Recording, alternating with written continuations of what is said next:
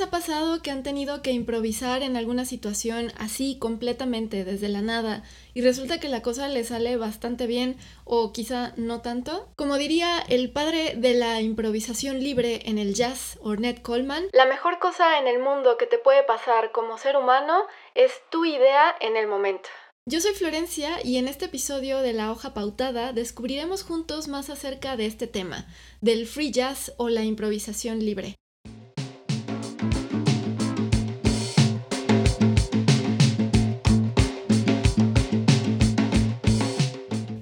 Cápsulas surgen a raíz de temas que van saliendo de las entrevistas que hago en Serendipia Armónica y que me van llamando muchísimo la atención. Soy una persona muy curiosa y siempre que van saliendo serendipias en las entrevistas, pues me pongo a investigar sobre los temas. Y pues esta vez les quiero compartir lo que he investigado acerca del free jazz o la improvisación libre. Como todo, pues hay que ir a los orígenes, desde el principio, como siempre digo. Para fines de los años 50, en el siglo XX, estaba el movimiento de los derechos civiles en Estados Unidos. Y pues como siempre, las artes están directamente relacionadas con las circunstancias en el momento en el que están surgiendo. Por lo tanto, pues de por sí el jazz, desde antes, ya era una forma de protesta y un reto a las convenciones. Entonces cuando llegó el free jazz en esa época más o menos, pues se convirtió en un grito de desesperación por la libertad y el respeto. Y pues resulta que hubo un revolucionario, un rebelde que trajo el free jazz o la improvisación libre al mundo. You know, every note follows the same note. But it doesn't follow the same sound. Mm. That's the only difference. Y ese fue Ornette Coleman, el de la frase que dije al principio. Pero no sin que se le fueran encima, como siempre, en toda contracorriente artística siempre hay un movimiento de resistencia. Y es que incluso dentro del mismo jazz, pues causó mucho revuelo y también se le fueron encima. Muchos jazzistas, de los más conocidos, le dijeron que estaba loco, que cómo se le ocurría, que, que tocara así, que sonara así. Y pues eso no impidió que Ornette siguiera luchando por el free jazz, porque al final se terminó identificando un montón con él. Pero en un momento más les platico lo que he encontrado acerca de su vida para que podamos entender mucho mejor este movimiento. Y es que si nos ponemos a escuchar de los álbumes icónicos de Ornette Coleman con la improvisación libre en esa época,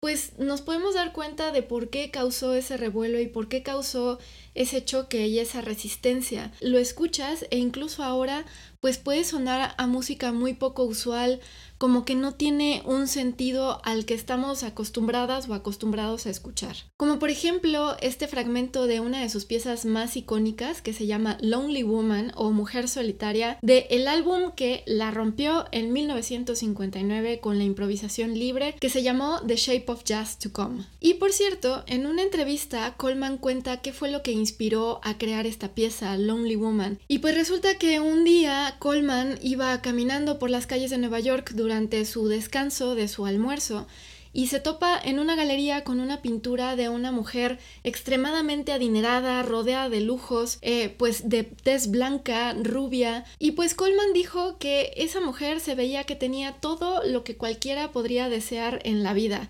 pero también dijo que nunca se había topado con una expresión tan desolada y tan solitaria como la de aquella mujer. Y fue así como compuso Lonely Woman. Yo me imagino Coleman llegando con sus compañeros del cuarteto contándoles lo que vio en esta obra, expresando como esa idea que, que, generaba sobre todo la expresión de la mujer, que pues tiene muchísima profundidad, es un mensaje muy profundo, ¿no? Podemos estar rodeados de cosas y de lujos y de dinero, pero pues aunque suene muy trillado, pues eso no compra la felicidad. Y entonces con esa imagen en mente, con ese concepto, surgió Lonely Woman. Y si se fijan, si ahorita sabiendo todo esto la vuelven a escuchar, pues entienden muchas cosas. Particularmente, y sé que no es una interpretación mía únicamente, pues puedes escuchar en el saxofón de Coleman la voz de la mujer, cierta desesperación y cierto caos y, y, esa confusión de quizá estar en esa posición tremendamente privilegiada y al mismo tiempo pues estar totalmente sola.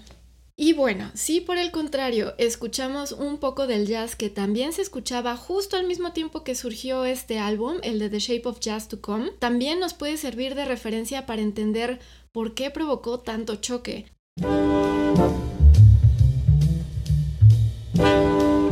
Como por ejemplo este fragmento de So What del famosísimo álbum de Miles Davis Kind of Blue que también salió en ese mismo año y que por cierto en ese año, en 1959, salieron álbumes de jazz que la rompieron cada uno en su camino y pues resultó que fueron derivando y que hicieron como una especie de revolución. Es que hasta el título de So What pues es ya de por sí como pues de alguna manera como provocador, ¿no? Es decir, ¿y qué? Y eso que la introducción de So What ya estaba totalmente improvisada. Se cuenta que cuando los músicos llegaron al estudio a grabar, no tenían idea de lo que iban a hacer, no había ningún tempo definido, no había ninguna armadura, una estructura sobre la que fueran a, a, improvisar o a construir, como bien lo dice Herbie Hancock, el pianista de The Miles Davis Quintet. The intro for So What was totally improvised, had no time reference, uh, no beat yet. Entonces, regresándonos un poquito a la historia de Ornette Coleman y cómo fue que llegó al concepto de improvisación libre y toda esta idea revolucionaria, pues tristemente basta con conocer solo algunos de los detalles sobre lo que vivió en su trayectoria, sobre todo a los inicios, para darnos cuenta que tristemente las situaciones que él vivía no eran muy diferentes a las circunstancias que rodeaban el movimiento de los derechos civiles en Estados Unidos. Por mencionarles algunos, una vez a Ornette le dieron una golpiza entre varios, entre varios hombres blancos afuera de un bar después de un concierto en Nueva York porque no les gustó su música nomás por eso. Y además agarraron su saxofón y se lo tiraron a la calle. Que por cierto, su saxofón pues también es bastante famoso porque resulta que está hecho de plástico. Y pues a muchos músicos hasta la fecha no les gusta porque lo determinan como un sonido bastante chillón. Y es que resulta que este saxofón fue el que logró conseguir Ornette para poder tocar música porque estaba tan obsesionado con aprender a tocar que pues no le importó que consiguiera este saxofón pues chafa de calidad por decirlo de alguna manera. Entonces, dentro de los mismos músicos de jazz, cuando Ornette llegaba con su saxofón de plástico, se le quedaban viendo con cara de... Mm", porque pues su sonido era muy distinto y como decía, pues lo consideraban bastante chillón. Otro evento desafortunado que caracterizó la, la carrera, sobre todo los inicios de la carrera de Ornette, fue que él en la prepa se unió a la banda escolar y lo terminaron corriendo por andar improvisando. Se me vino a la mente la escena de Lisa Simpson en la introducción. ¿Se acuerdan? Cuando se sale con su saxofón tocando de la escuela porque le vale gorro todo, así. O sea, todo un rebelde Ornette desde el principio. Que por cierto, se me olvidó mencionar que una referencia, una idea que se me vino a la mente con todo esto fue esta escena de la película de Volver al Futuro, la primera de esa trilogía de los ochentas. Eh, que según yo no estoy dando una referencia como muy lejana porque esta trilogía se puso muy de moda en los últimos años. En la primera película hay una escena en donde Marty McFly, el protagonista, eh, se pone a tocar la guitarra con la banda en el baile escolar de los 50, en donde están bailando sus papás, y él viene de los años 80, entonces empieza tocando pues muy bien, como muy ad hoc con, con el estilo de la época, con ese rock and roll, y de repente pues se le sale el ochentero y se pone a improvisar así como a lo loco. Y esa reacción que genera en, no solamente en el público, sino en los músicos, creo que es como la imagen que puede reflejar eh, la reacción que tenían y que probablemente todavía se tiene cuando se escucha una sesión de free jazz. Algo que admiro mucho de él es que yo creo que a cualquier persona que le hubiera pasado la mitad de lo que vivió él en esos tiempos, eh, influido por las circunstancias sociopolíticas que vivía y dentro de la misma música y sus posibilidades para aprender música, fue que esas críticas solo lo hicieron más fuerte y solo le hicieron como agarrar más valor para respaldar el poder que tiene, que él considera que tiene la improvisación y que la música o, o el sonido, más bien, salga así como sin filtro. Y pues en palabras de Charlie Hayden, el bajista de Ornette Coleman, él cuenta que la gente odiaba su música, bueno, no todos, algunas personas, y que encima de todo se encargaban de hacerle saber que la odiaban. Pero entonces, pues, ¿cuáles son ciertos elementos que caracterizan al free jazz como para poder entender cuál es este concepto? Pues el primero es la improvisación colectiva, o sea, todos al mismo tiempo, todos en bola. A diferencia de otros estilos de jazz en los que se le va dando como el espacio a cada intérprete, por ejemplo, tenemos un cuarteto, ¿no? Voy a poner el ejemplo de otro álbum que además me fascina, el de Dave Brubeck, que salió también en 1959. ¿Cómo se llama ese álbum de Dave Brubeck? Que ya se me olvidó. Time Out. A ver, y es que el jazz, la clave del jazz es la improvisación. Pero si escuchamos, por ejemplo, el álbum de Dave Brubeck, el de Time Out, el de Tiempo Fuera,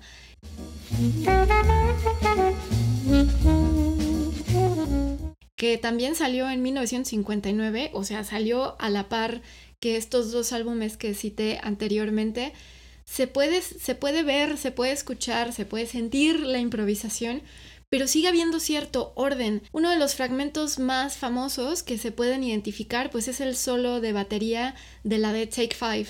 Entonces, a diferencia de irle dando ese espacio a cada músico como para que se explaye solito y que improvise solo, en la improvisación libre, en el free jazz, pues aquí todo mundo improvisa al mismo tiempo. Pero un punto clave es que los músicos nunca se dejan de escuchar, siempre hay una comunicación, es una especie de conversación utilizando el sonido, no basado en las notas, no basado en los acordes, en melodías, en estructuras, en armaduras ya hechas, sino en aprovechar el sonido que te proporciona el instrumento para comunicarte con tus compañeros. No es como que cada quien ahí se pone a, tocar y a hablar de lo que se le dé la gana, sino que se hace una conversación y el chiste es aprender a escucharse y a comunicarse pues sin hablar, digamos. Que por cierto, otra característica del free jazz también muy interesante es que no únicamente se tocan los instrumentos de forma convencional, sino que se busca la manera en la que se puedan encontrar otro tipo de sonidos poco convencionales. Y también se puede utilizar el, el propio espacio en donde se esté tocando, si se está tocando al aire libre, se puede utilizar el sonido de los pájaros o el murmullo de la gente. Si se está tocando en un escenario sobre una tarima hueca, también se puede utilizar ese sonido, ¿no? Como por ejemplo Aaron Cruz de Cráneo de Jade, el famoso bajista mexicano, lo explica muy bien en esta entrevista. Siempre utilizamos incluso el escenario como parte del sonido del grupo. Por ejemplo, un escenario que es una tarima hueca suena diferente que si estás en un piso sólido o en, al aire libre. O, y recuerdo haber improvisado con cantos de los pájaros en un parque en Los Cabos o con eso, un escenario hueco y Hernán pateando el piso en Coyoacán o el mismo hecho de ir desarmando los instrumentos mientras se va acabando el concierto y eso sea parte del performance. Es como un performance, ¿no? Es sonoro y es muy divertido, es muy divertido. Entonces, ya tenemos que hay improvisación colectiva, tenemos que se utiliza la sonoridad de los instrumentos y cualquier otro sonido que se le pueda sacar al mismo. Otra característica, por ende, es que es música atonal, o sea, música mayormente es música sin tono, sin una estructura tonal que forme como este tipo de andamio sobre el que los músicos pueden construir o se pueden sostener. Que este ya es un término de teoría musical que pues los expertos creo lo pueden explicar muchísimo mejor, pero una forma en la que yo lo puedo entender es, por ejemplo, compararlo con la teoría del color. En, en las artes visuales o en la psicología del color tenemos que resulta que hay colores que combinan mejor que otros según lo percibe nuestro cerebro, lo perciben nuestros ojos. Por ejemplo, hay combinaciones que son como mucho más armoniosas y hay otras que nos chocan mucho más. En la música pasa algo muy similar con la tonalidad. La tonalidad es esta estructura en donde con base en una escala, por ejemplo, la de do mayor, do, re, mi, fa, sol, la, si, y con base a acordes que se hacen en esa escala, se pueden ir creando o transmitiendo sensaciones, por ejemplo, de expectativa, pero al final como se le llama, de reposo. Tu cerebro capta o percibes que la música concluyó, como que llegó a un lugar en el que ya reconoces y sientes que la pieza terminó. Espero, ser, espero estar siendo clara con esto. Entonces, con la música tonal, pues tienes todo lo contrario, se rompen todas esas reglas y esa estructura pues digamos que no existe. O sea que tienes sonidos en los que la música empieza y tu cerebro de alguna manera espera que se vaya hacia cierto lugar, pero pues no, se va hacia otro lado totalmente inesperado y de alguna manera se percibe como tal vez cierta incomodidad porque la música no termina o el sonido no termina como de regresar al lugar al que nos hemos acostumbrado a escuchar. Entonces, esta característica puede hacer que esta música sea un poco difícil de asimilar o de escuchar al